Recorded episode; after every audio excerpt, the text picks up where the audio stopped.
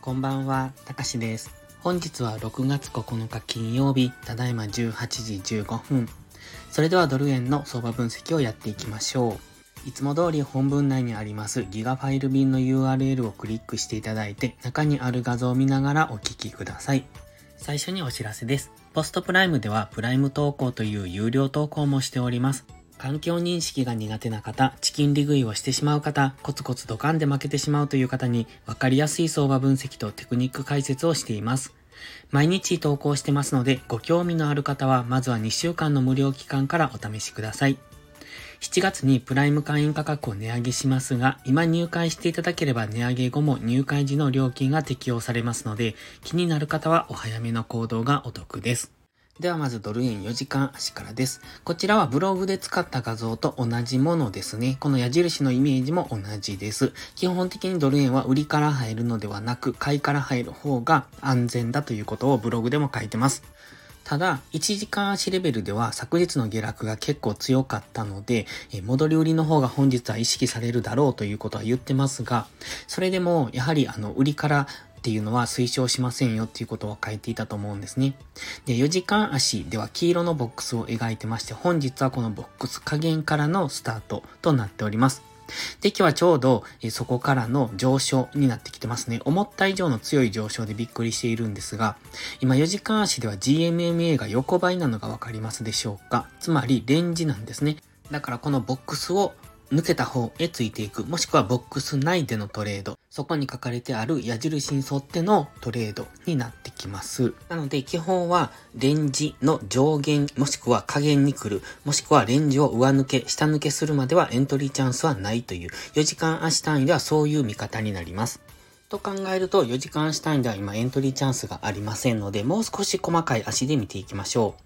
次、1時間足です。1時間足には、先ほどの4時間の黄色のボックスと別に水色の平行チャンネルを描いてます。この平行チャンネル、上限、下限、そしてセンターラインも意識されているのがわかりますか？センターラインの点線ですが、過去のその高値とか安値を見ていただくと、その辺付近で反発しているのがあります。ということは、今回もこのセンターラインは意識されてくるだろうラインなんですね。で、今ちょっとセンターラインを上抜けてきてますので、一旦の押しを待つのであれば、センターラインへの押しを待ちたいところですね。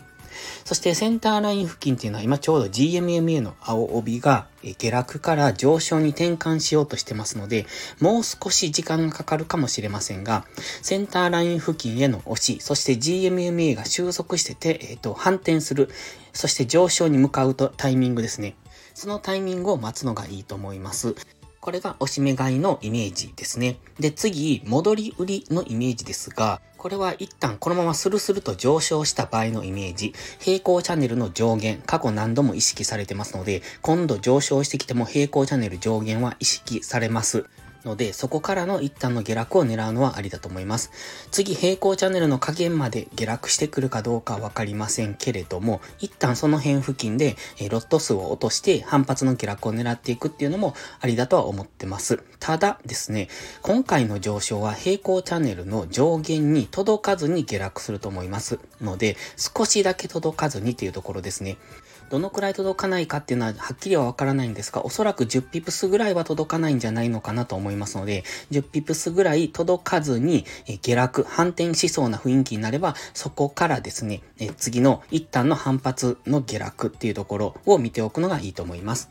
まずは水色の平行チャンネルのセンターラインでサポートされるかどうかを見ておく。そして GMMA が追いついてきて、そこにサポートされるように上昇すればその流れに乗っていく。そして、もしこのままスルスルと上昇しきってしまった場合は、水色の平行チャンネル上限少し下ぐらいでの上げ止まりを待って、そこからの一旦の下落を見ておく。もしかすると平行チャンネル下限ぐらいまで下落する可能性もありますので、その辺は期待ですが、あまり、あの、下落をドル円で狙うのはお勧めできないんですが、過去何度も反発しているポイントですので、平行チャンネル上限っていうのは狙いどころだと思ってます。それでは本日も最後までご視聴ありがとうございました。